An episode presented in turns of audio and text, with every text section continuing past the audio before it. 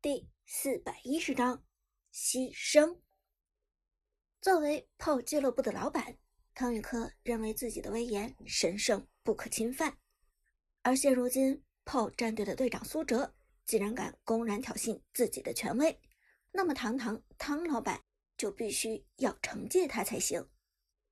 命令已经下达，杜鹃带着黄山往赛场上走去。下一场关键赛点。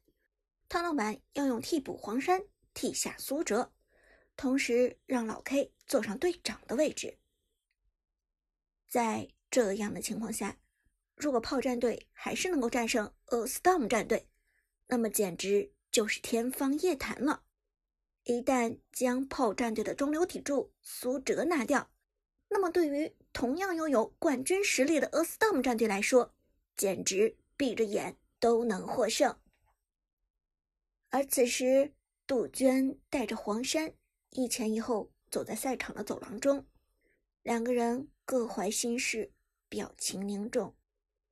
对于汤老板的命令，两个人各怀心事；对于这支炮战队，两个人的感情也不尽相同。但从眼下的局面来看，炮战队今天再想夺冠，已经难如登天。这王者城市赛的冠军似乎注定与炮战队无缘了。走廊走到尽头，杜鹃和黄山两个人的步伐都慢了下来。再往前走就是赛场，就是要公布这一消息的地方。临近门口，黄山瞥了一眼战场上炮战队的位置，娟儿姐，我。我我有点紧张，能不能先去个厕所？黄山小声问道。杜鹃轻轻点头。好，你去吧。尽管今晚炮战队不打算夺冠，但杜鹃也要保证自己的队员以良好的状态上场比赛。洗手间里，苏哲安安静静的洗了把脸。这一场比赛。逆袭获得胜利，他知道唐老板一定不会善罢甘休。现在观众席上的汤老板肯定暴跳如雷了吧？苏哲面无表情的对身旁的旺财说道。旺财咧嘴一笑：“活该，气死这个守财奴！”两个人话音未落，门口一个身影出现，是。黄山，替补黄山队长。黄山进门后看到苏哲，并不意外，而是有一种意料之中的淡定。苏哲抬头看到黄山，心里也大概明白发生了什么。黄山，是汤老板叫你来的。嗯。黄山轻轻点头。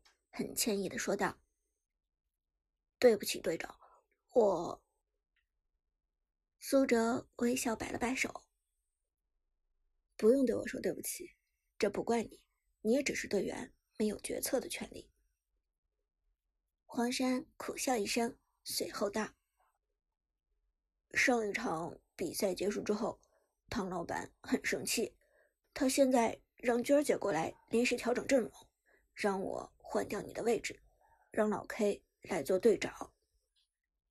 什么？听了这话，旺财气冲冲的说道：“姓汤的这是要毁掉炮战队，他真是疯了。”不过这话说完，旺财似乎又觉得自己话说的有点不周全，连忙对黄山摆手道：“不好意思，黄山，我这话不是说你菜，只是临时改换阵容。”炮战队还怎么打？再说老 K 就是个演员，他怎么当队长？黄山轻轻摇头道：“汤老板已经拿定主意了，就是要咱们今天输掉夺冠之战。他好像在几家博彩公司下了几百万的彩头，就等着这场比赛给他盈利呢。”听到这里，苏哲也轻轻叹息：“啊。”既然汤老板做出了这样的决定，那比赛的结果再也不是我能控制的了。上一场应该是我的最后一战，接下来只能靠你们了。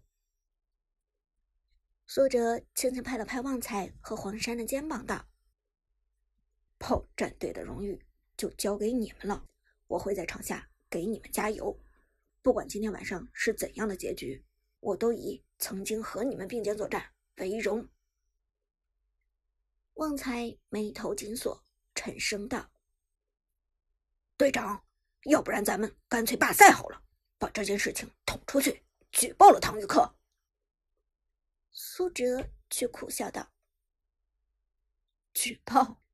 咱们战队人心都不齐，娟儿姐、老 K 和 Jack 都是站在汤老板那边的。再说目前还没有到手的证据，想举报哪那么容易啊？”黄山也叹道：“更何况，炮战队终究是咱们大家辛苦建起来的成果，是大家心血的结晶。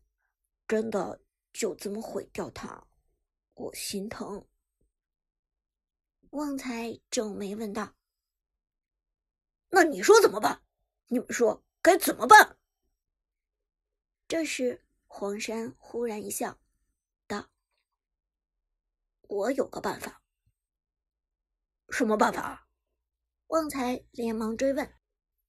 黄山道：“这办法很简单，我直接消失。”直接消失？旺财瞪大眼睛：“还有这种操作？”黄山道：“咱们炮战队只注册了六个人，而汤老板想让我顶替队长的位置。”但如果我在比赛前直接消失，炮战队又不能以四个人应战，队长自然而然就必须上场了，对不对？旺财轻轻点头，嗯，倒是这个道理。但苏哲却担忧的说：“可是黄山，这样一来，你临阵脱逃会得罪唐老板的。”黄山笑道。哼，这有什么的？我就说我临时拉肚子出不来了，又或者说我家里有什么急事，人总是有些担心祸福的吧？这都是正常现象。苏哲皱眉道：“万一汤老板把你开除俱乐部怎么办？”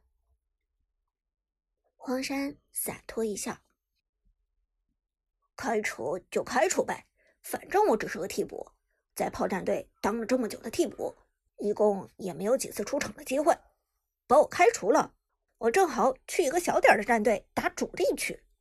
多亏了咱们炮战队的好名声，我现在也算有个不错的履历了。KPL 和我的实力相差太远，这我知道，但我去 KOC、WJC 这些小联赛里的中下游战队打个主力还是绰绰有余的吧？嘿嘿。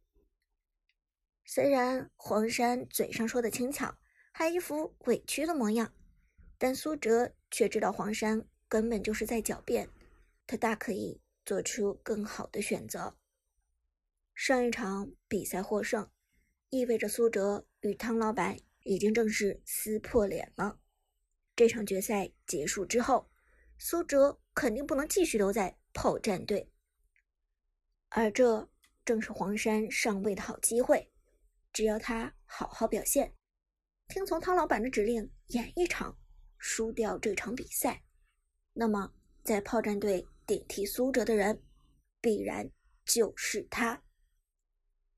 说到底，黄山的实力也只是逊色于苏哲，在整个城市赛的范围来看，黄山的实力还是够用的。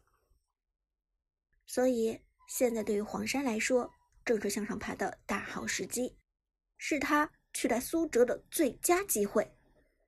可在这种情况下，黄山却选择了退出，临阵脱逃，以牺牲自己为代价，让苏哲上场，给炮战队一个机会，让炮战队赢取冠军。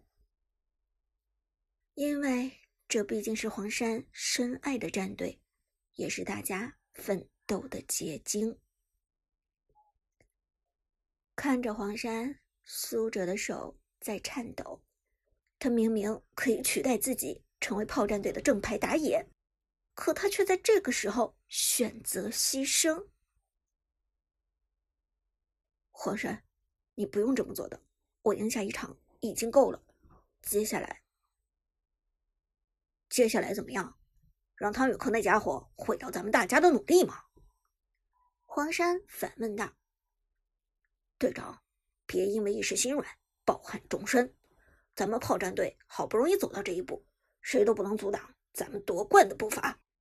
再说，被炮战队开除又怎么了？炮战队有这样的老板，我早就不想继续在这里干下去了。